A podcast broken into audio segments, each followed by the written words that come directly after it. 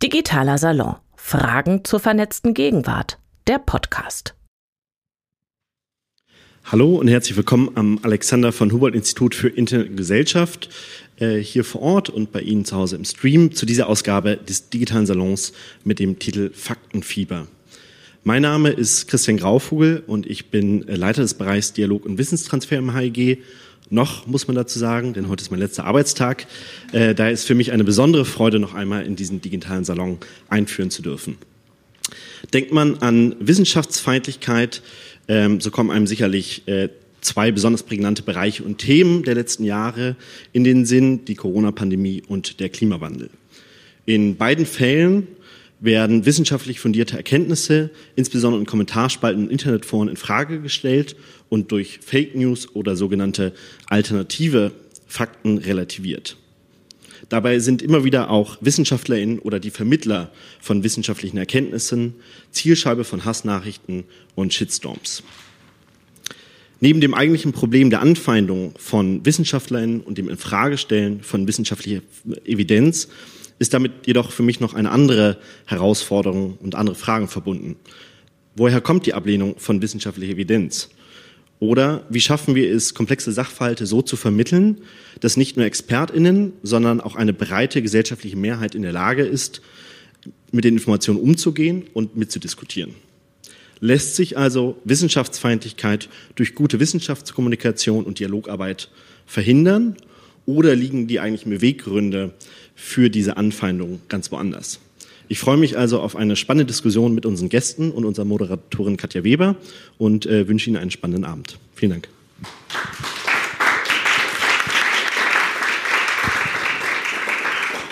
Christian, vielen Dank auch für die Überstunden am letzten Arbeitstag.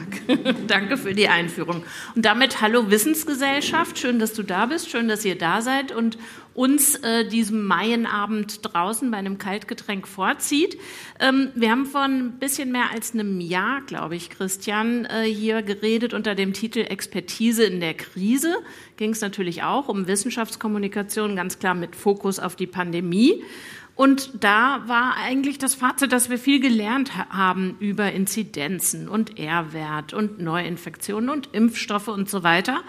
Allerdings, das haben wir natürlich auch gesehen und du hast es angesprochen, die Pandemie hat auch gezeigt, selbst wenn alle wissen könnten, was der aktuelle Wissensstand ist, ziehen da nicht alle dieselben Schlüsse draus. Und das heißt auch nicht, dass ich nicht weiterhin sagen kann, das entspricht nicht meiner Meinung, meinen Prämissen, meinem was auch immer. Äh, ich gehe da nicht mit. Und äh, nicht wenige Menschen haben dieses Wissen, was sich ja auch verändert hat. Auch das war ja ein Vorwurf, der dann gemacht wurde, wie jetzt hilft die Scheißimpfung nicht für immer und ich muss nochmal und so weiter.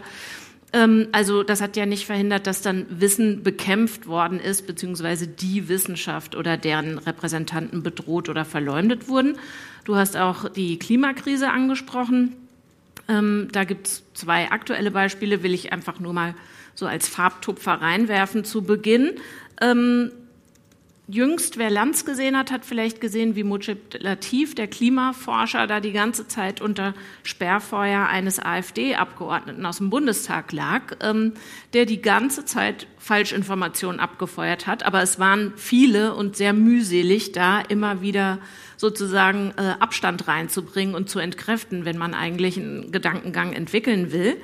Ähm, gut, jetzt denkt man, okay, äh, AfD, aber auch bei Parteien, die nicht unter Beobachtung stehen, ähm, wie der CDU, findet man dann beispielsweise eine Abgeordnete in Brandenburg, Saskia Ludwig, die dann Hans-Joachim Schellenhuber, den ehemaligen Direktor des Potsdam Instituts für Klimafolgenforschung Forschung in Potsdam, als Ökofaschisten bezeichnet in einem Post weil äh, der eine ernsthafte CO2-Bepreisung fordert. Äh, so geschehen im Januar ähm, auf Twitter nicht so lange her. So, und dann wird's mit der wissenschaftsbasierten Politikberatung schwierig.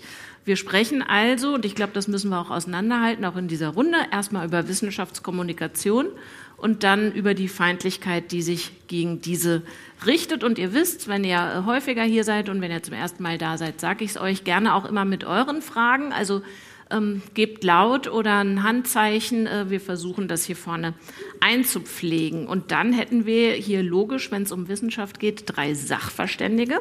Die möchte ich euch vorstellen. Klaus Jäger ist da. Er ist Physiker, Physiker und stellvertretender Abteilungsleiter wenn es um Solarenergieoptik geht, und zwar am Helmholtz Zentrum für Materialien und Energie.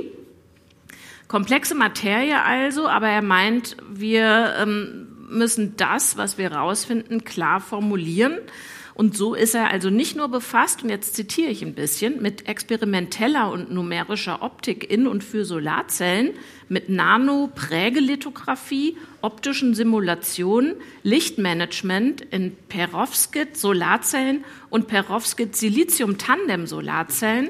Nein, außerdem mit antireflexiven Mikrostrukturen, Energieertragsberechnungen und Photonen Hochkonversion und darüber hinaus mit der Frage, wie sich darüber verständlich reden lässt. Herzlich willkommen. Hallo, freue mich, dass ich hier sein darf. Julia Wand ist da. Sie ist Kommunikationswissenschaftlerin und Teil der Universitätsleitung an der Uni Freiburg Freiburg, dort zuständig für die Geschäftsbereiche Wissenschaftskommunikation und Strategie. Und vorher war sie eigentlich genau auf diesem Feld auch schon in anderen Hochschulen unterwegs. Es ging also immer um Wissenschaftskommunikation oder Wissenstransfer. Sie ist die Bundesvorsitzende des Bundesverbands Hochschulkommunikation, hat also auch nochmal einen bundesweiten Blick. Und sie ist Partnerin des Projekts Kapazitäten und Kompetenzen im Umgang mit Hassrede und Wissenschaftsfeindlichkeit, das hier am HIG angesiedelt ist. Und ich freue mich, dass du da bist. Willkommen, Julia. Ich freue mich auch. Vielen Dank. Und Sascha Karberg ist bei uns. Der ist Biologe und Wissenschaftsjournalist, leitet seit 2019 das Wissenschaftsressort beim Tagesspiegel. Das heißt, der arbeitet sich, unterstelle ich mal, täglich ein in Unmengen von Studien und Themen, eigentlich zu den diversesten Sachverhalten, weil Biologie ist ja natürlich irgendwie auch ein Universum und versucht dann daraus Artikel zu machen, die nicht nur Leute wie er verstehen und lesen können, also Leute, die, wie du selbst, glaube ich, zur Drosophila geforscht hast und ihrem Gensatz, oder äh, Leute, die als Journalist wie du Fellow am MIT waren, sondern Leute, denen das im besten Fall auch was zu sagen hat. Herzlich willkommen. Ich freue mich, dass ich hier sein kann. Danke. Hier in dieser Runde hat eine Teilnehmerin mal gesagt, dass sie die Pandemie, wenn man was Gutes drin sehen will, auch als so eine Art gesamtgesellschaftliche, wissenschaftliche Weiterbildung begriffen hat. Also schon allein solche Sachen wie, wie lese ich eine Statistik? Worauf kommt es an? Welche Infos stecken da für mich drin? Und die YouTuberin und Wissenschaftsjournalistin, deine Kollegin quasi MIT, meint, nee, die Pandemie, die hat dem Vertrauen in und dem Verständnis für Wissenschaft eher geschadet als genützt. Wie versuchst du das zu fassen? War die Berichterstattung vielleicht auch für dich persönlich, aber schon auch für die Allgemeinheit sowas wie ein Massive Open Online Course oder doch vielleicht ein Backlash in Sachen Wissenschaftskommunikation? Also da schwierig, schwierig darauf zu antworten. Also für mich persönlich war es eine ähm, sehr, sehr anstrengende Zeit, schlicht und ergreifend, weil ähm, man mit einem sehr, sehr kleinen Team, was die Tradition in Wissenschaftsressorts nun mal ist, ähm, die sind nicht so ausgestattet wie Politikressorts oder dergleichen, ähm, eine Pandemie stemmen musste in einer gewissen Art und Weise, beziehungsweise die Kommunikation dazu, äh, wissend, äh, dass äh, das, was man jetzt schreibt, für sehr, sehr viele Menschen äh, essentiell und vielleicht sogar lebensnotwendig sein kann. Und ähm, das war gerade am Anfang eine heftige Stresssituation.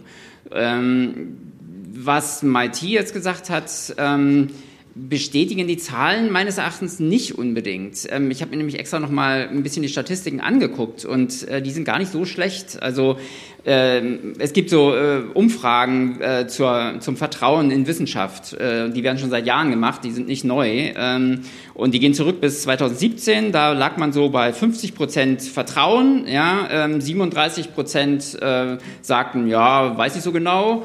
Und dann gab es 12 Prozent Leute, die hatten, ähm, die haben ein klares Nein gesagt. Also sie vertrauen der Wissenschaft nicht. Ähm, das hat sich dann im April 2020 erstaunlicherweise oder eben nicht ähm, drastisch geändert. Da waren es plötzlich 73 Prozent, die der Wissenschaft vertraut haben. Und nur noch 6 Prozent, die das abgelehnt haben, die äh, kein Vertrauen hatten. Und es hat sich jetzt wieder so ein bisschen nivelliert. Jetzt sind wir wieder bei 60 Prozent, 62 Prozent mhm. und 8 Prozent Ablehnung. Also eigentlich wieder der Zustand von vor der Pandemie. Und ich finde, ähm, das muss man irgendwie auch mal sehen. Also wir reden immer sehr viel über Wissenschaftsfeindlichkeit oder über böse Tweets und dergleichen und über ähm, äh, Hassredner, die es ja ohne Zweifel gibt und Leute, die äh, Wissenschaftlern den Tod an den Hals wünschen, äh, digital oder auch analog.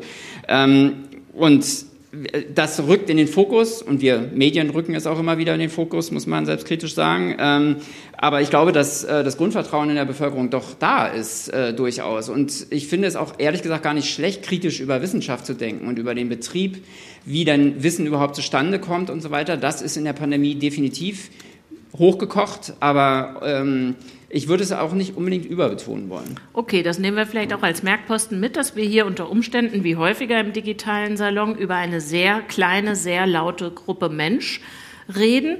Dann mache ich einfach mal eine offene Frage zu Beginn und die würde ich dir gern stellen, Julia. Was ist denn eine gute und gelungene Wissenschaftskommunikation? Welche Kriterien erfüllt die? Also für mich ist eine gute Wissenschaftskommunikation eine Wissenschaftskommunikation, die sich an den Werten der Wissenschaft selbst orientiert. Ja, also ich persönlich sehe eine hohe Deckungsgleichheit. Allein die Tatsache, dass wir seit ein paar Jahren überhaupt über Werte in der Wissenschaftskommunikation sprechen, dass wir über Qualität in der Wissenschaftskommunikation sprechen, ähm, das zeigt einfach, dass wir äh, an wissenschaftlichen Einrichtungen zum Glück auch weiter weg sind, als wir es früher noch waren von ähm, ja, ne, einem, einem Wettbewerb untereinander. Selbstverständlich ist institutionelle Kommunikation immer Ins, äh, Kommunikation für die jeweilige Institution. Aber ähm, diese Entwicklung finde ich sehr positiv und ähm, da hoffe ich auch, dass sie weitergeht. Also dass wir wirklich über so etwas sprechen, dass Wissenschaftskommunikation dann gut ist, wenn sie transparent ist, äh, wenn sie offen ist, wenn sie ähm, Befangenheiten offenlegt und, und das ist für mich jetzt auch äh, dazugekommen, das schließt so ein bisschen an deine erste Frage an. Ich glaube auch nicht, dass die äh, Pandemie äh, jetzt der Wissenschaftskommunikation oder dem Vertrauen in die Wissenschaft geschadet hat. Ähm, sie hat es einfach nur auf ein ganz anderes Level nochmal gehoben. Also wir haben einfach alle gelernt, dass wir äh, auch weg müssen ähm, von einer reinen Ergebniskommunikation, ja, dass wir den BürgerInnen auch erklären müssen, ähm, warum es vollkommen in Ordnung ist, wenn man im Mai 2020 etwas anderes über die Wirksamkeit von Masken sagt als im November 2020, dann sind beide Aussagen richtig. Ja, aber ich weiß auch, dass das sehr komplex ist, das zu verstehen und das zu vermitteln. Ja, und ich glaube, wenn uns das weiter gelingt und wenn wir das auch anerkennen und wenn wir vor allem anerkennen, dass ähm, Wissenschaftskommunikation über ein Thema wie eine Pandemie dann auch äh, alle Personen betrifft, ja, weil eine Pandemie betrifft jeden persönlich. Das Thema Tierversuche äh, vielleicht nur einen kleinen Teil äh, oder einen kleineren Teil. Ja? Ähm, ich glaube, dann sind wir auf dem Weg zu einer noch besseren Wissenschaftskommunikation. Okay, also ich halte fest, ähm, die gute Kommunikation ist, darf schon einzahlen auf die Institution, why not? Äh, da wurde sie ja geborgen, äh, die Erkenntnis. Aber zum anderen ist es gut, wenn sie transparent und offen ist, ähm, sozusagen einen Disclaimer mit dabei hat. Und wenn sie ähm, Mist, das ist mir weggeflutscht. Sag nochmal, was hast du gerade gesagt? Also sie muss transparent sein, sie transparent, muss qualitativ... aber es war noch ein zweiter Punkt. Es war auch der Punkt, dass man wegkommt von, dass man am genau, Ende dass man das, das Prozesshafte ja, genau. auch highlightet und nicht einfach sagt, guck dir das mal an, habe ich rausgefunden, genau. sondern auch erklärt, war nicht einfach und gab auch Umwege, Schleichwege und so weiter. Und wir sind jetzt auch nicht, wir haben nicht die göttliche Wahrheit, sondern wir haben vielleicht nur ein Zwischenergebnis. Hast du dazu, Klaus, äh, noch Ergänzung oder würdest du sagen, unterschreibe ich so? Nee, ich glaube, das würde ich auf jeden Fall so, so unterschreiben und persönlich vielleicht, dass Menschen das einordnen können. Ich halte regelmäßig äh, in Gemeinschaften in Tirol, wo ich ursprünglich herkomme, Vorträge zum Thema Klimakrise, erneuerbare Energien. Und das finde ich eben einen ganz wissen, wichtigen Beitrag oder meiner Arbeit von mir als Wissenschaftler, einfach um mit Menschen, für die Wissenschaft etwas Fernes, Abstraktes ist, in Dialog zu treten und einfach sich auch die Zeit zu nehmen, weil eben in der Medien, quasi wenn du einfach mit Nachrichten, bekommt man immer nur Schnipsel geliefert und da sehe ich es als wichtige Aufgabe von uns, einfach sich Zeit nehmen, mal einen Abend vielleicht mit einem Vortrag beginnen und dann, das sind dann oft sehr, sehr ausführliche, lange Diskussionen. Und ich glaube, dass das schon auch das Vertrauen in die Wissenschaft stärken kann, weil quasi irgendwie Menschen sehen, ja, das ist ein Mensch wie du und ich, mit dem kann ich diskutieren, dem kann ich auch Fragen stellen, der nimmt sich auch Zeit für mich. Und der sagt mir nicht nur äh, theoretisch, was irgendwie äh, eine sinnvolle Sache wäre, sondern kann mir vielleicht auch sagen, wie sollte denn der Neigungsgrad meiner Solarpaneele am Balkon oder so beschaffen sein? Also wenn ich mir da jetzt vorstelle, du kommst in eine ländliche Gegend und Leute haben konkrete Fragen, äh, how to, wie mache ich das? Und hier ist die gute Antwort, das ist gar nicht so tragisch, weil die Sonne sich ja über das Jahr sehr viel bewegt, ne? hätten wir das auch noch geklärt. So, aber nochmal zurück zum Vertrauen. Und äh, ich will hier überhaupt irgendwie nicht so eine Corona-Talk-Runde machen, aber weil das Beispiel so groß und plastisch ist, auch einmal noch darauf zurückkommen. Wir konnten bei Corona zugucken, wie ein Wissenschaftler, äh, der irgendwie von Gott geküsst, auch ein ausgezeichneter Wissenschaftskommunikator ist, im Laufe der Zeit gedacht hat, äh, nee, danke ohne mich. Also der genau diesen Teil seiner Arbeit, das, was du jetzt beschrieben hast, Klaus, als fruchtbar, das äh, Gespräch, dann doch äh, weitgehend ja, beendet hat und für mein Gefühl zumindest ganz froh wieder war, im Labor zu arbeiten und unter Leuten, denen man nicht alles stundenlang in die Größe von Fußballfeldern umrechnen muss, sondern die das einfach verstehen, weil sie dieselbe Fachsprache sprechen. Ähm, und Christian Drosten ist es äh, natürlich passiert online, äh, dass er bepöbelt wurde, dem ist es äh, analog passiert. Und äh, ich denke oder könnte vermuten, dass er äh, ein abschreckendes Beispiel abgegeben hat für Leute an der Uni Freiburg, wo du vielleicht sagst, ah, das ist ja super spannend, was du machst und auch gerade gesellschaftlich so relevant, erzähl da mal drüber. Die sagen, mm -mm, das äh, kommt in ein Journal und äh, dann ist so ein Typ wie Sascha Karberg dran, der kann es als Babelfisch Fisch übersetzen. Ich gehe da nicht raus in die Arena. Also was mich wirklich beruhigt, ist, dass es äh, weder an der Universität Freiburg noch, und das kann ich jetzt sozusagen aus Verbandsperspektive sagen, einen Trend in diese Richtung gegeben hat.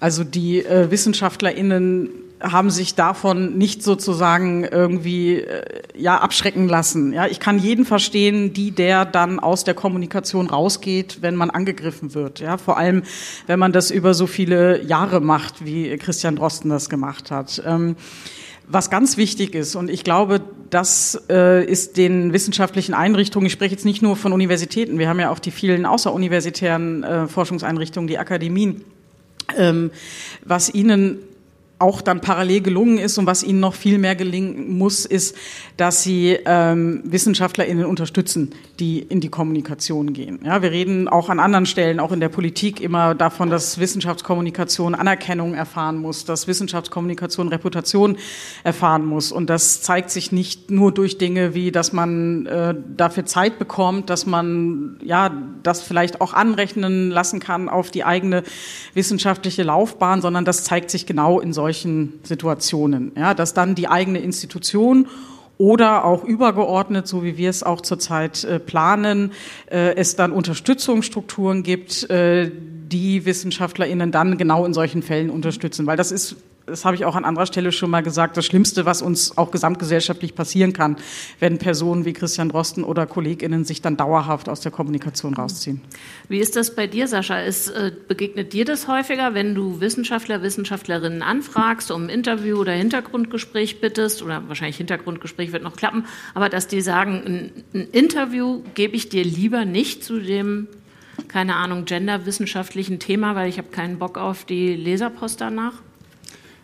Das passiert äh, regelmäßig. Und ähm, den Punkt, den ich hier vielleicht machen will, ist auch, dass viele Wissenschaftler und inklusive auch äh, ähm, äh, Drosten, ähm, der ja vorher schon viel kommuniziert hat, also er war wirklich eines der Beispiele, was äh, schon mit Medien Berührungspunkte hatte und eine gewisse Grunderfahrung, mit wem man jetzt vielleicht auch sinnvollerweise spricht und mit wem nicht.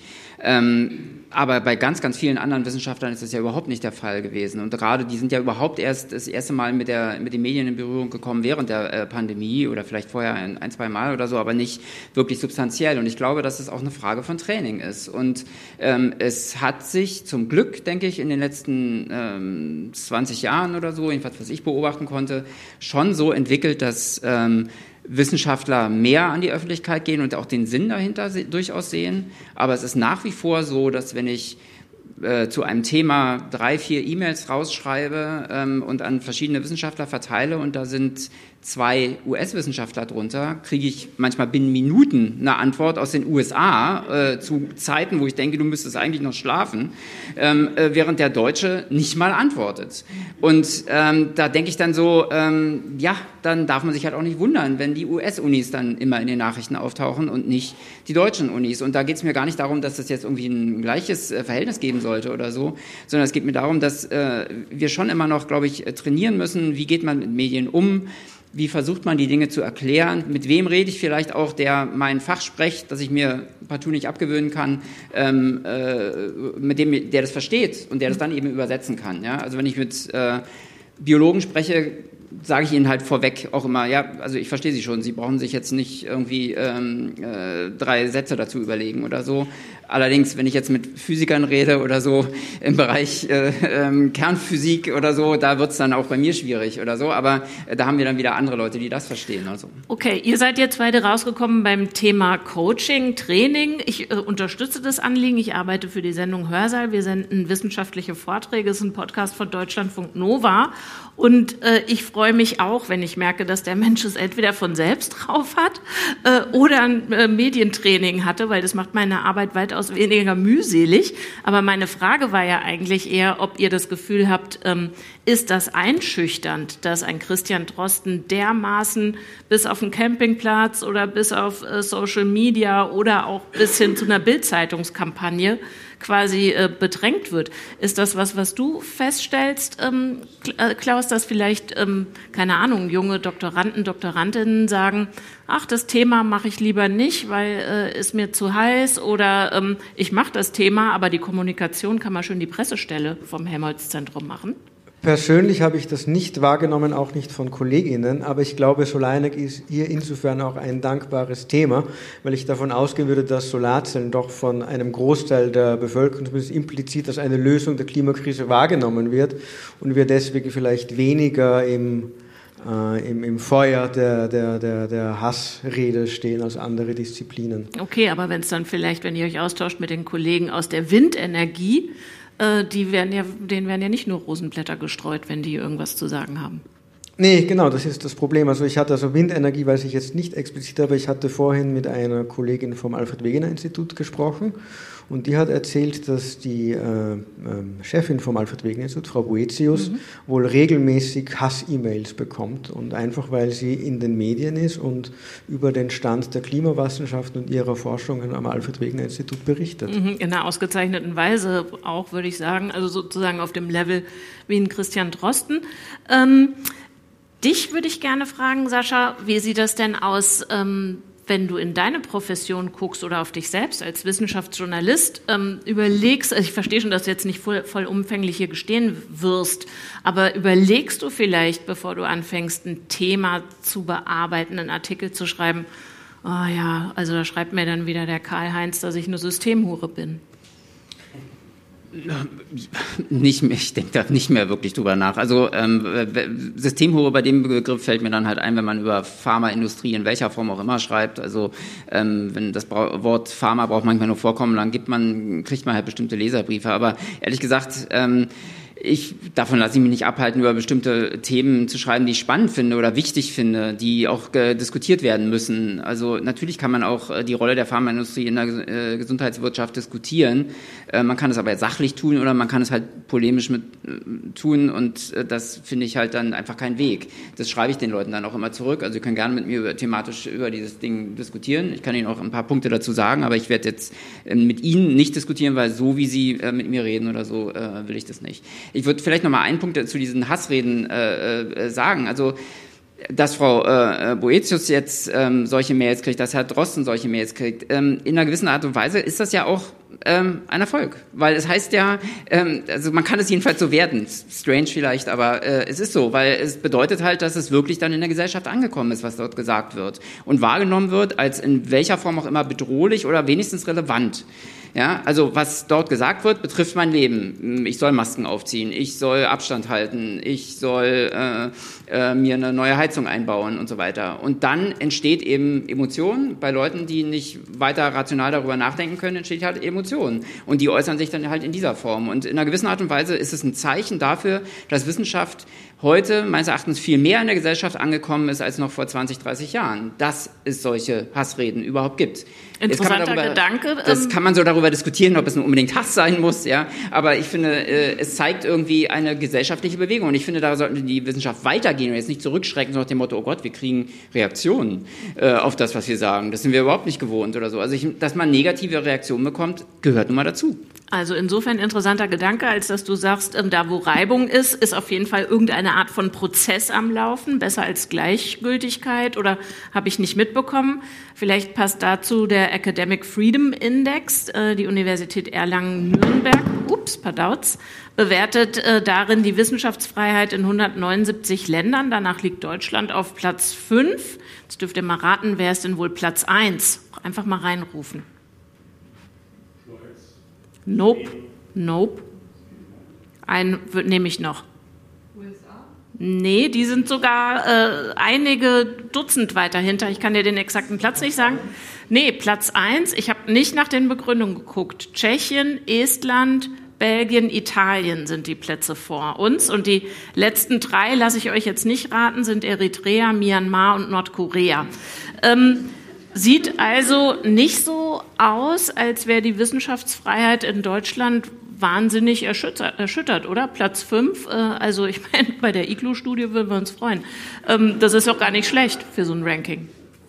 Ja, das ist auch nicht schlecht. Und äh, auch noch als Ergänzung äh, zu dem, was du gerade gesagt hast, ähm, ich sehe es auch so, dass es, und das geht nochmal auch ein bisschen Richtung in deine andere Frage, es hat WissenschaftlerInnen auch motiviert, ähm, dabei zu helfen und dabei zu unterstützen, Wissenschaft zu kommunizieren. Ja, also die Reaktionen nehmen wir auch wahr, dass man ähm, einfach äh, dadurch auch Personen äh, ja, bekommen hat, die gesagt haben, okay, die lassen wir jetzt auch nicht alleine dann da äh, in die Talkshow oder in, in, äh, auf äh, die Social-Media-Kanäle, aber immer, und das ist halt das Wichtige und das muss noch besser werden, dass sie dann auch wirklich unterstützt werden. Ähm, Wissenschaftsfreiheit ist in Deutschland einfach ein hohes Gut, das ist äh, ganz wichtig. Ähm, was mich ganz häufig bei der Diskussion stört, ist, dass dann von den GegnerInnen von Wissenschaft äh, Wissenschaftsfreiheit mit Meinungsfreiheit vermischt wird. Ja, sie sagen dann, ich darf doch meine Meinung sagen, die WissenschaftlerInnen dürfen auch ihre Meinung sagen.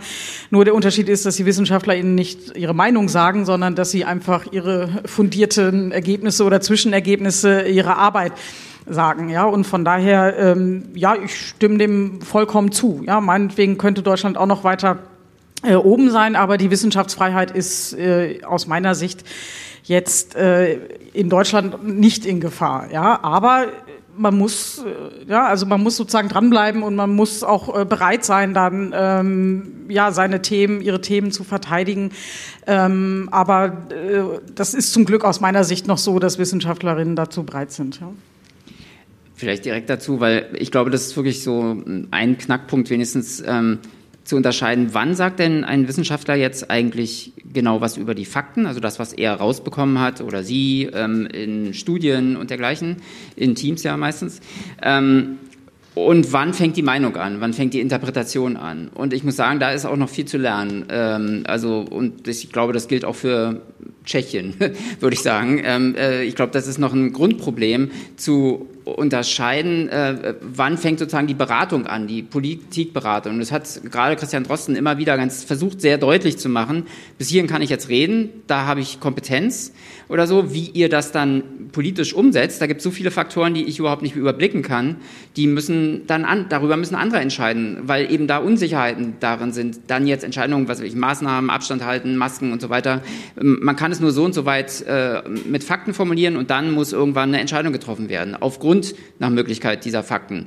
Oder eben ohne die Fakten. Wird mal sehen, wohin es einen führt oder so. Aber das ist dann eben eine politische Entscheidung. Und ich glaube, dass da auch ein entscheidender Fehler passiert ist. Dass sich Wissenschaftler haben vor den Karren spannen lassen von Politik, so dass die Politiker immer einfach sagen, hat doch die Wissenschaft gesagt, was gar nicht immer so stimmte. Und dass man sich sozusagen in geschlossenen Runden geäußert hat, hat der Wissenschaft nicht gut getan, sondern im Gegenteil, es hat ihr geschadet. Und äh, ich glaube, das ist auch das Problem, worüber wir jetzt äh, dringend reden sollten, wie in Zukunft po äh, Politikberatung stattfinden soll. Denn ich als Wissenschaftsjournalist empfinde mich auch nicht als jemand, der jetzt hier sozusagen irgendwie der Wissenschaft den äh, roten Teppich ausrollt oder so, sondern ich, äh, mein Job ist schon auch zu kritisieren, ob denn diese Studien nun wirklich gut sind, ob sie, ähm, ob die Schlüsse, die daraus gezogen werden, für die Gesellschaft wirklich sinnvoll sind und so weiter. Also diese Kritikfunktion muss Journalismus ja weiter haben. Ähm, nichtsdestotrotz bin ich ja selber daran interessiert, als Bürger dieses Landes irgendwie sinnvolle Entscheidungsgrundlagen mit zu produzieren. Ja? Und, und da spielt Journalismus genauso eine Rolle wie Kommunikation äh, und eben die Wissenschaft an sich. Bevor wir dann jetzt vielleicht wirklich zur Abteilung Wissenschaftsfeindlichkeit äh, kommen, noch waren wir ja ein bisschen mehr bei der Kommunikation, nochmal die Frage, welche Rolle spielt denn jetzt Social Media bei der Wissenschaftskommunikation? Also vieles von dem, was wir jetzt besprochen haben, würde ja auch in einer rein analogen Welt funktionieren, also mit Old Media, Zeitung und Radio. Also äh, äh, Drosten war ja vor allen Dingen, oder nicht vor allen Dingen, aber doch auch sehr stark auf Twitter äh, unterwegs. Es gibt jede Menge andere andere Beispiele von Forscherinnen und Forschern, die da ihre Erkenntnis teilen und dann äh, auch gleich die Interpretation mit dazu liefern. Also was würdest du sagen, welche Rolle spielt jetzt Social Media? Ist das das, was es überall ist, Verstärker?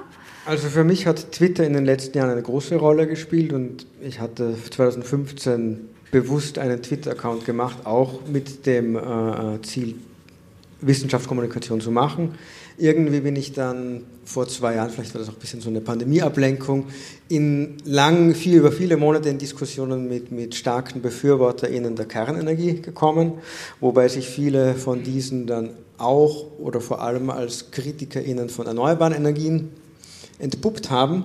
Und da in den Diskussionen kam es auch immer wieder mal äh, zu Anfeindungen. Äh, wo es auch dann in eine persönliche Ebene ging, äh, wo ich mich dann zurückgezogen habe. Also einmal gab es irgendwie, wo gesagt wurde, ja, irgendwie eine Teilnehmerin hat gesagt, ja, irgendwie wenn der Herr Jäger irgendwie dann, wenn er das seinen Studenten erzählt, ne, was dann, dann unterrichtet er nichts Vernünftiges und dann kam mit, ach, der Jäger unterrichtet. Wo unterrichtet er denn? Und ich dachte, ah, das, das finde ich schon ein bisschen, bisschen ähm, kritisch werden, wo ich dann auch dann äh, beherzt geblockt habe. Und ich muss in meiner Eigenwahrnehmung in den letzten Monaten bin ich viel ruhiger und äh, begebe mich nicht mehr in solche oder kaum mehr in solche Diskussionen, weil ich hier tatsächlich nicht mehr wirklich weiß, ob es einen Benefit hat oder ob es vor allem meine Zeit äh, mir nimmt, die ich auf andere Dinge ähm, sinnvoller nutzen kann. Weil es wird oft gesagt, auch wenn man mit Menschen diskutiert, die so fest in ihrer Meinung sind, dass auch gute faktische Argumente sie nicht ändern, ist ja vielleicht jemand dabei, der das mitliest und dadurch quasi dann zu neuen Erkenntnissen kommt. Aber ich bin da nicht ganz so überzeugt, auch wie, wie reichweitenstark dann irgendwie der hundertste Tweet in einer langen Diskussion ist. Und deswegen habe ich mich hier jetzt etwas zurückgezogen und bin eigentlich sehr glücklich damit. Wie bewertet ihr das? Das ist ja tatsächlich auch nochmal aus Hochschulsicht spannend, weil meine Erfahrung mit Hochschulen ist, ähm, da sitzen natürlich viel zu wenig Leute ähm, in der Presse, in der Öffentlichkeitsarbeit, die viel zu viele Kanäle auch noch mitbespielen sollen. Ne? Und im Zweifel ist ja natürlich so eine Universität sowieso auch riesig. Also man hat tausend Personen und interessante Sachverhalte, mhm. über die man was schreiben könnte oder publizieren könnte. Also nochmal die Frage auch an dich vielleicht dezidiert, ähm, welche Rolle spielt da jetzt Social Media und wie bespielt ihr das? Mhm. Also Wissenschaftskommunikation funktioniert ohne Social Media nicht mehr. Ja, also das muss man gar nicht auch nicht trennen von klassischen Vertriebswegen, so wie du es vorhin auch genannt hast. Das ist so ineinander integriert, dass man über diese Frage gar nicht mehr irgendwie auch diskutieren muss. Zum Glück. Ja, das habe ich auch noch erlebt, dass Universitäten darüber auch ernsthaft noch diskutieren wollten, ob das sinnvoll ist oder ob sie das brauchen. Ähm, wenn es ein Kapazitätsproblem gibt, und das haben viele Hochschulen im Bereich äh, der Hochschul- und Wissenschaftskommunikation, dann würde ich empfehlen, immer den Fokus auch immer mit auf Social Media zu legen. Ja, also dann muss man so sich fokussieren, dass man sagt, dass man das auf jeden Fall äh, abdecken kann. Und ähm, ja, und die Vielfalt ist ja gerade das Interessante. Ja, man hat die institutionellen Kanäle, da gibt es eine Vielfalt an äh, wissenschaftlichen Themen. Äh, und dann gibt es natürlich auch noch, äh, und die sind sehr wertvoll, die individuellen Kanäle der WissenschaftlerInnen an der Institution. Ja? Und dabei ähm, unterstützen die Kommunikationsabteilungen ja auch. Also genau das ist ja dann diese Beratungsfunktion, genau das ist ja dann dieses Helfen, äh, wenn mal ja plötzlich am Wochenende, du hast eben das Wort Beschleuniger genannt, das sind äh, Social Media Kanäle auf jeden Fall. Ja, äh, das steht außer Frage. Äh, und wenn es dann genau am Wochenende oder abends oder ja, sich so beschleunigt, dass man dann vielleicht als Individuum gar nicht mehr weiß, was man noch machen soll, dann beraten die Institutionen auch. Ähm, und ähm, also ich würde immer den Fokus äh, darauf legen und äh, das auf gar keinen Fall unterschätzen. Ja. Jetzt, glaube ich, sollten wir mal uns an die Arbeit machen und mal definieren, was Wissenschaftsfeindlichkeit ist. Sascha, hättest du da eine bündige Definition? Nicht sofort parat. Also ich würde auch, ich weiß nicht, ob es immer Feindlichkeit sein muss. Ich habe mir tatsächlich vorher Gedanken darüber gemacht, über dieses Wort, aber nicht so eine, so eine klare Definition gefunden. Ich fand halt oft, dass es vielleicht einfach auch Unverständnis ist, wie Wissenschaft eigentlich funktioniert. Ich glaube, dieser Irrtum, ähm, die Wissenschaft kann, man muss nur die richtigen Fragen, dann kann, dann stimmt die Antwort oder so. Äh, ist ja nun gerade in der Pandemie ganz klar gewesen und ich glaube, jeder hat es dann irgendwann begriffen oder so, dass die Wissenschaft da Anfang auch, äh, anfangs auch einfach nicht wusste, was nun äh, Sache ist mit diesem Virus. Ähm, da kommt was Neues, ähm, man weiß ein bisschen was, man hat dann Experten, die ein Vorwissen haben, die sich dann ein paar Stück Schritte vorauswagen können aber sie wagen sich sozusagen voraus in eine, in eine äh, äh, Wissenszukunft oder so, die noch gar nicht eingetreten ist sozusagen. Und äh, ich sage mal, äh, jemand wie Herrn Drosten dann zu äh, vertrauen, dass das so in etwa die richtige Richtung sein könnte, die er da sieht.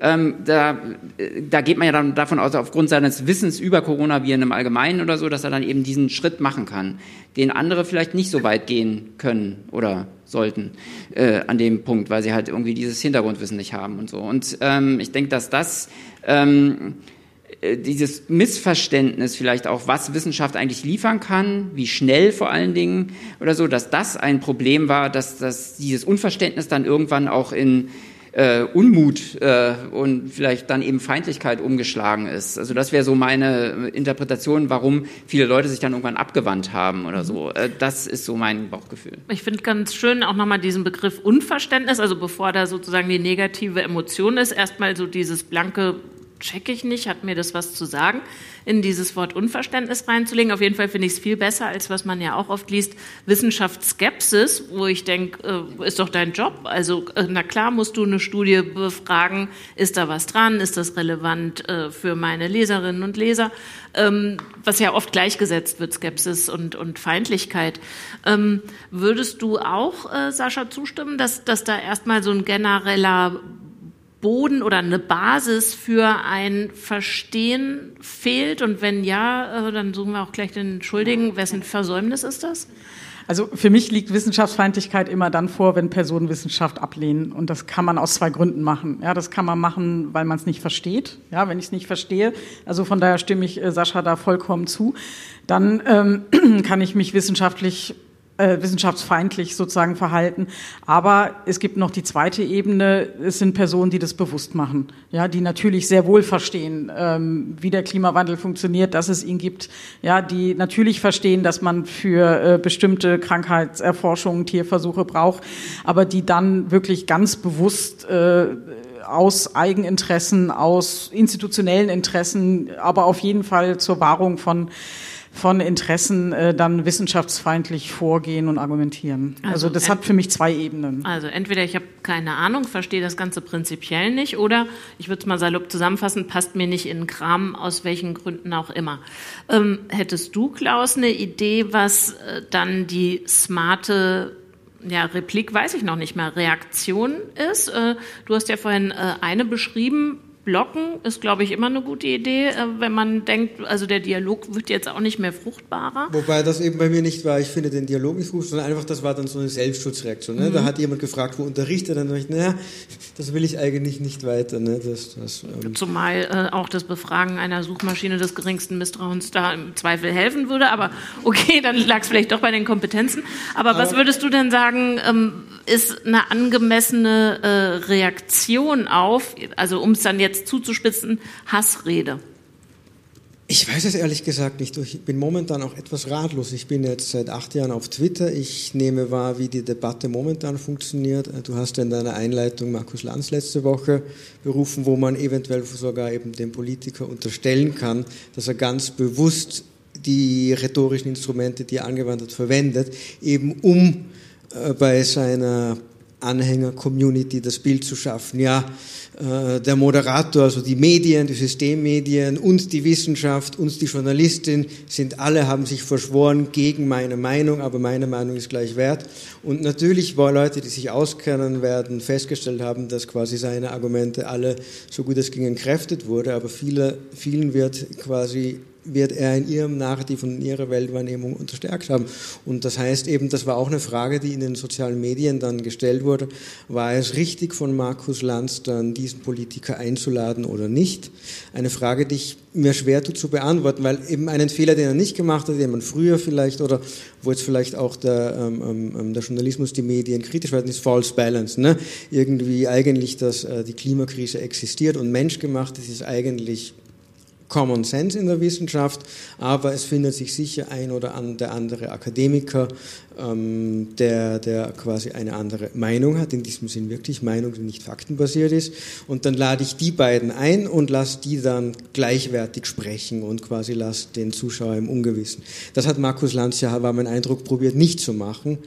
Dennoch ist eben die Frage, war das jetzt produktiv, hat das der Debatte etwas gebracht oder nicht, was ich nicht beantworten kann und wo ich mir schwer tue, das zu beurteilen. Wie, also bleiben wir vielleicht bei dem Beispiel Lanz. Ich weiß nicht, äh, ob ihr das gesehen oder mitbekommen habt, aber ich habe heute noch mal bei dem AfD-Abgeordneten auf der Homepage geguckt. Auch der äh, bemächtigt sich sozusagen äh, dieser journalistischen Tools und hat da jetzt einen Faktencheck und hat lauter Yale, Harvard, sonst was Professores, die einzahlen sollen auf seine Argumentation. Da müsste jetzt im Grunde der Tagesspiegel, Sascha, du hast gesagt, ihr seid ein kleines Ressort, euch mal hinsetzen von all diesen Professoren und Professorinnen Autoren die Studien ranholen und dann nochmal abgleichen mit dem, was Lanz gesagt hat, um, um sozusagen äh, mit dem, was Coutret gesagt hat, um dann nochmal abzugleichen, ist ähm, das sauber argumentiert oder äh, zieht er hier eine Strategie durch? Und ich glaube, das ist dann sehr schwierig und mühselig, diesen Beweis zu führen, oder? Also wie, würde, äh, wie würdet ihr mit so einem Fall umgehen? Also mit diesem Fall ähm, dazu kann ich jetzt ähm, aktuell nichts sagen. Ich habe tatsächlich diese Sendung nicht gesehen. Ich habe dann auch nur auf Twitter und so darüber gelesen, ähm, aber ähm, mich jetzt nicht im Detail damit beschäftigt. Allerdings während der Pandemie gab es ja mehrere solche Situationen, dass man halt bestimmte äh, Studien, die schon umgingen und auch über die teilweise berichtet wurde oder so, dann auch gefragt wurde, warum wir jetzt darüber nicht berichten oder ob wir nicht wenigstens einen Faktencheck machen können. Ähm, ja, wir hätten die gesamte Faktencheck finde ja, ich schon super, weil ja, ja, ich eben, das ist, wie das viel ist genau, Arbeitszeit das, ist da Genau darauf wollte ich drin. hinauskommen. Das ist äh, sehr viel Arbeit. Es ist auch in den Formulierungen oft ähm, ähm, schwierig, äh, weil man nämlich, ähm, ob man es nun will oder nicht, ähm, dann eben falsche Argumente oft einfach nochmal wiederholt und nochmal verbreitet. Ähm, und es geht ja ganz oft in bestimmten Kreisen überhaupt gar nicht darum, dass man den Leuten jetzt Argumente an die Hand gibt. Wie du schon gesagt hast, es gibt halt Leute, die lehnen es einfach von vornherein ab und zwar emotional.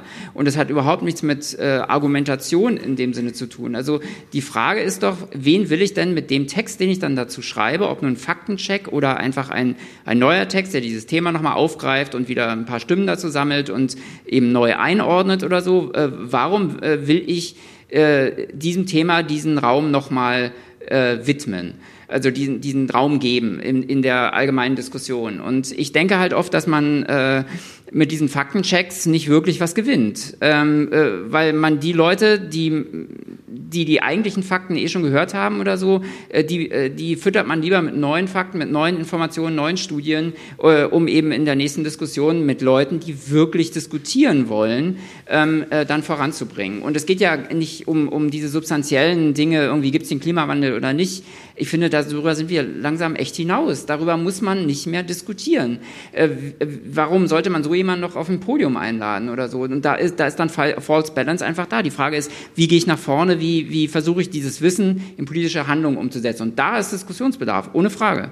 So, jetzt habt ihr beide schon äh, die Mikrofone gezückt. Ich muss aber streng auf die Uhr gucken und fragen, ob es Fragen gibt. Christian hat einen und es gibt auch ein Saalmikro. Gibt es denn weitere, dass ich mal so einen Überblick bekomme? Bitte schön.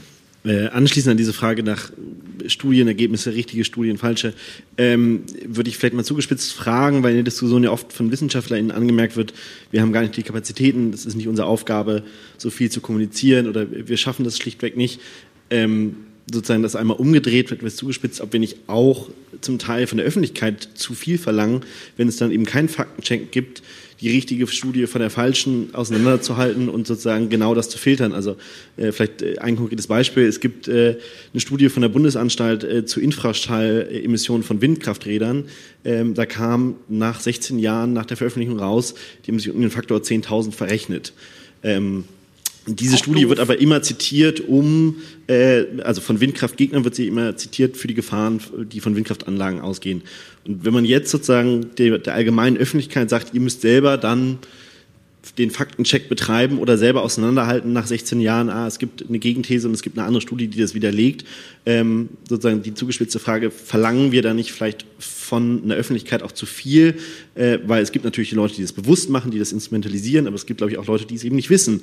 Ähm, und wenn man dann sagt, naja, müsst ihr selber schauen, äh, ist es nicht zu viel verlangt. Geht diese Frage an eine bestimmte Person hier auf dem Panel? Ich denke, betrifft alle, würde mich. So, Klaus, bitte. Ähm, hier ist ein Punkt, den ich noch unterbringen wollte, der hier dazu passt. Ähm, und zwar war gerade vor zwei, drei Tagen im Science, also im Science, einer der renommiertesten Wissenschaftszeitschriften, gibt es nicht nur wissenschaftliche Fachbeiträge, sondern auch Meinungsartikel. Und da war gerade ein Artikel zu dem Thema Wissenschaftskommunikation und dass innerhalb der wissenschaftlichen Community diese Kommunikationsarbeit oft als irgendwie nicht ganz so hochwertig eingeschätzt wird, wie eben die harte wissenschaftliche Arbeit irgendwie äh, im Labor sein oder wie ich es mache, Simulationen machen, Papers schreiben, Anträge schreiben, die eben quasi dann einzahlt und die quasi in den Bewertungsstudien gesehen wird.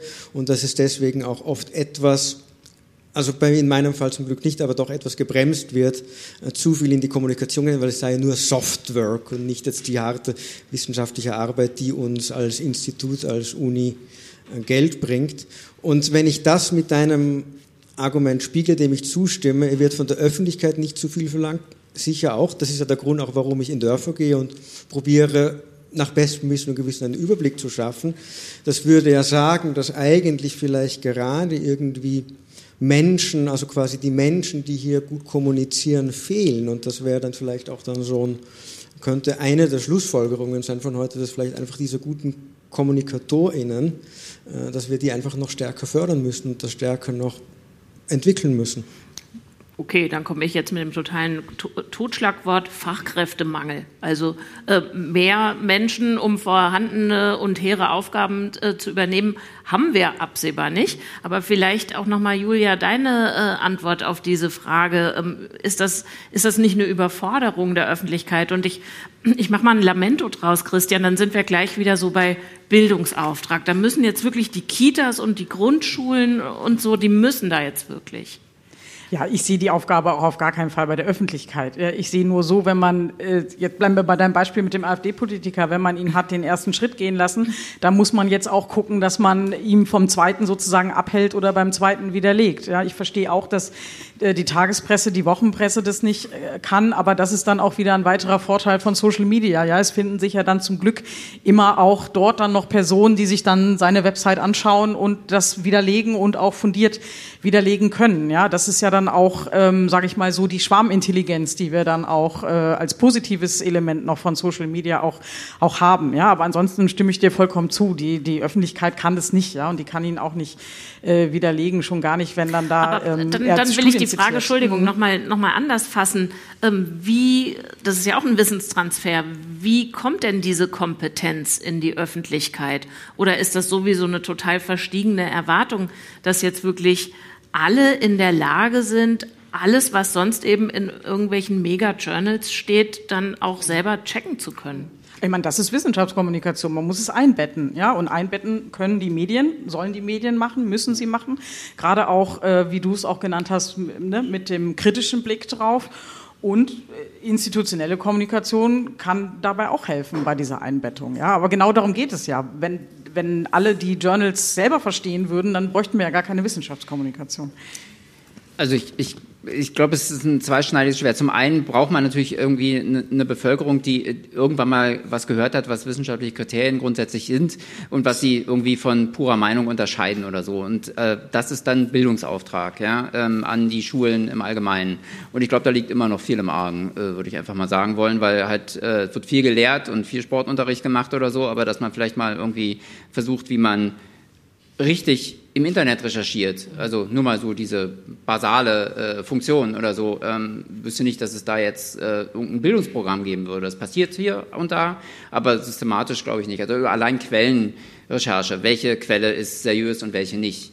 Ähm, man glaubt nicht, was man für Leserbriefe kriegt, ne? aber ich habe doch gelesen und so. Ne? Und es soll ja sogar einen Professor an der Uni Hamburg gegeben haben, irgendwie, der aus Twitter-Feeds eine Studie zusammengefummelt hat ähm, zur Ursprung, zum Ursprung vom Coronavirus, irgendwie, ähm, was ich nicht ansatzweise als Studie bezeichnen würde, was aber dann die Presseabteilung als Studie bezeichnet hat. Was ja zum Glück auch gerügt wurde. Ja, ja das, äh, genau. Und das war auch richtig so. Und, aber ich denke halt, dass ähm, äh, da auch so ein Punkt ist, wo ich nochmal sagen will, vielleicht, dass auch an der Wissenschaftskommunikation Kommunikation vielleicht so langsam die Idee entsteht, ähm, dass es nicht darum geht, äh, Kommunikation zu lenken oder irgendeine strategische Kommunikation zu betreiben oder so. Das sollte man nur, das kann man in einem Unternehmen machen, ja, wenn man irgendwie ein Produkt verkaufen will.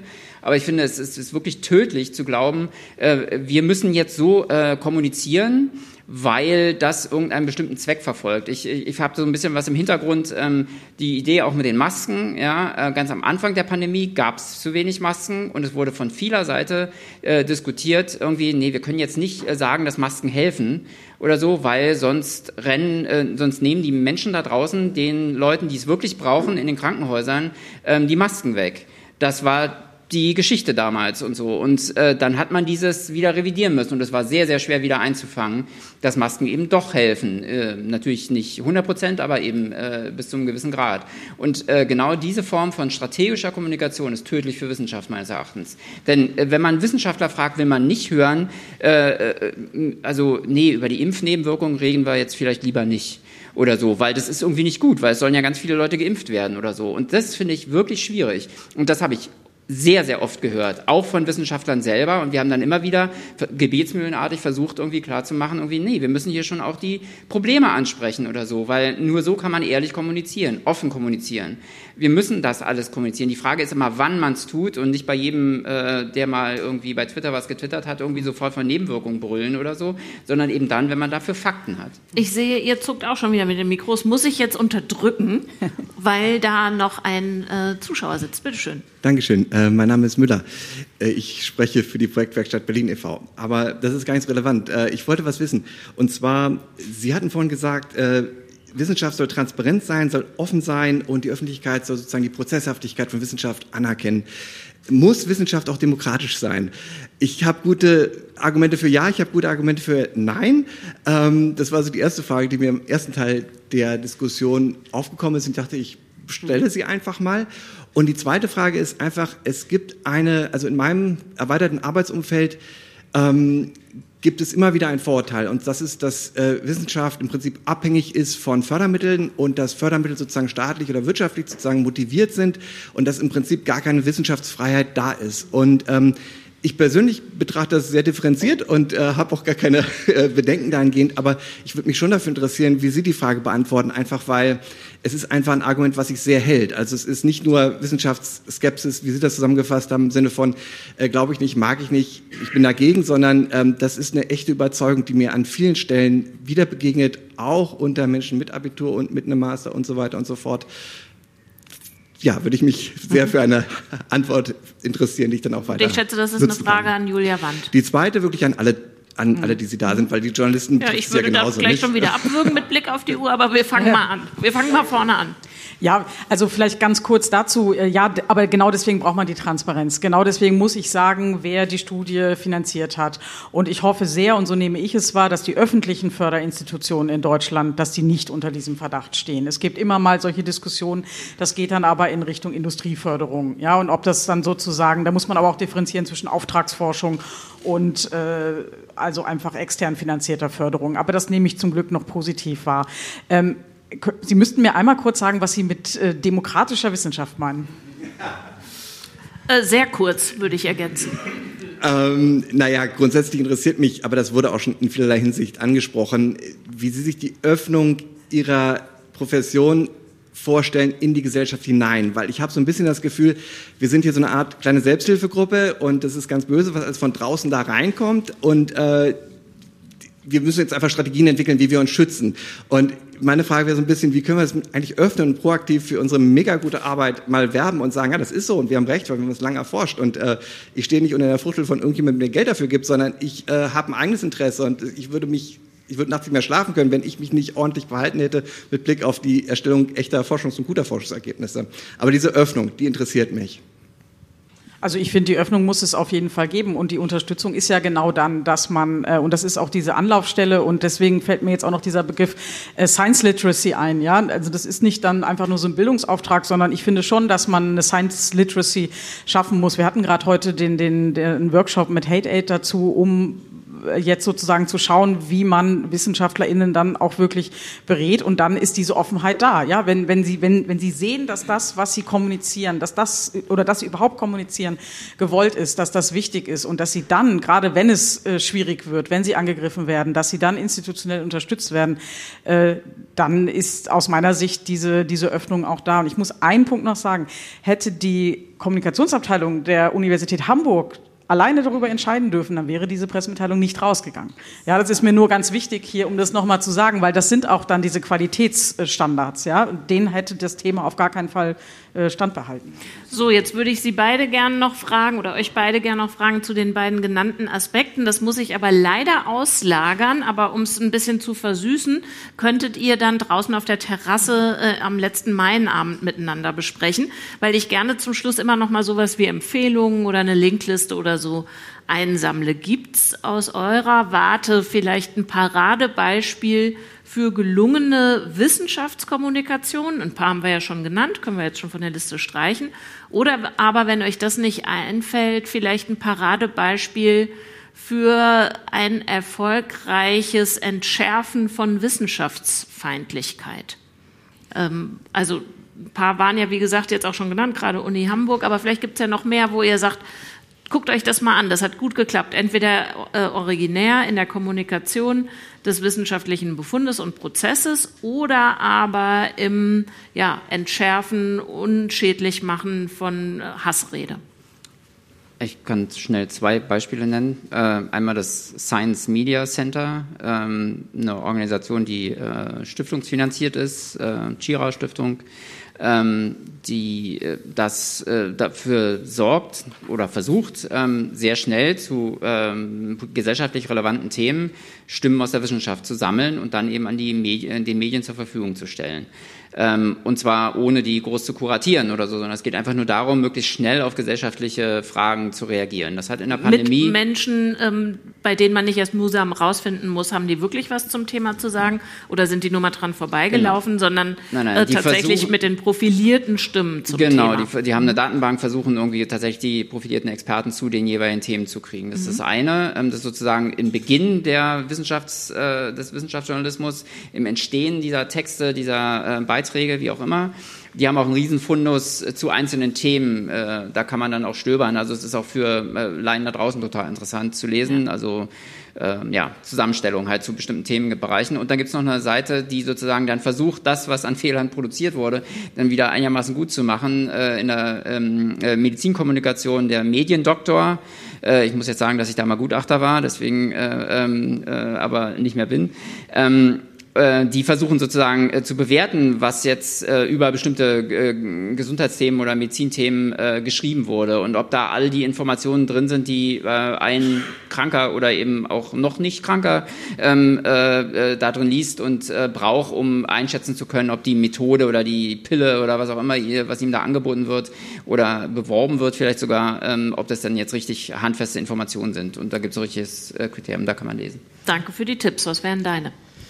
Ähm, Erlebnis, das sehr, mir sehr gut gefallen hat als Wissenschaftskommunikation, war vor vier Jahren Beginn der Fridays for Future Bewegung, wo das Museum für Naturkunde in Berlin jeden Freitag die Türen für äh, SchülerInnen geöffnet, die konnten gratis rein und wir als WissenschaftlerInnen waren da und konnten da mit den SchülerInnen in Dialog treten und das war wirklich ein sehr offenes, schönes, äh, befruchtendes ähm, im Diskussionsformat. Einen Punkt, den ich noch anbringen würde, warum zum Beispiel, okay. Sorry, sorry, aber die äh, Leute, die uns über Alex TV sehen, äh, wundern sich dann, wieso wir die Veranstaltung so hässlich abreißen lassen. Deswegen stelle ich den Fuß in die Tür und bitte um einen letzten kurzen Tipp, Julia. Ja, ich würde nur auch mit Disclaimer, weil ich daran beteiligt bin, aber viele andere auch, insbesondere das HIIG, Wissenschaft und Dialog, die HRK, die DFG, ist wirklich dieser SciComm-Support, die Anlaufstelle äh, bei Angriffen und äh, Konflikten in der Wissenschaftskommunikation, die jetzt bald starten wird. Äh, und das geht Richtung Wissenschaftsfeindlichkeit, weil wir dadurch hoffen einfach, dass WissenschaftlerInnen sich nicht abschrecken lassen und auch KommunikatorInnen können sich dann melden und sagen, hier, ich fühle mich unwohl mit Entscheidungen ähm, und da hoffen wir, dass wir auch zum Abbau der Wissenschaftsfeindlichkeit Nachhaltigkeit beitragen können. Und wann geht die an den Start? Weil die habe ich versucht zu finden, die Stelle, und sehe immer die Ankündigung, ja, aber noch so, nicht den. Wir hoffen, dass es so im Juli Okay, alles klar. Vielen Dank für eure Tipps, vielen Dank für eure drei Perspektiven auf unser Thema heute Abend. Dankeschön. Und euch vielen Dank fürs Kommen und für eure Fragen. Im nächsten Monat geht's hier äh, um Smart Cities und ich hoffe natürlich, ähm, Auftrag hier ans HIG, dass der regierende Bürgermeister zusagt als Gast dieser Runde. Ich habe zumindest gesehen im Programm der Republika, dass er da nächste Woche spricht unter dem Titel Transformation von Metropolen Berlin Smart Denken. Und ich freue mich schon voll auf das Gespräch mit Kai Wegner. Und wer es dann wirklich geworden ist, seht ihr dann am letzten Mittwoch im Juni. Vielen Dank und habt noch einen schönen Maienabend und führt vielleicht die Gespräche zu Ende, die ich jetzt hier wirklich grob abgewürgt habe. Danke sehr.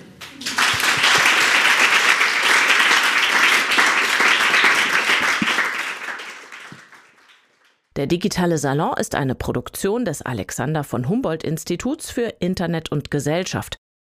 Weitere Folgen des digitalen Salons als Podcast findet ihr auf iTunes und Spotify.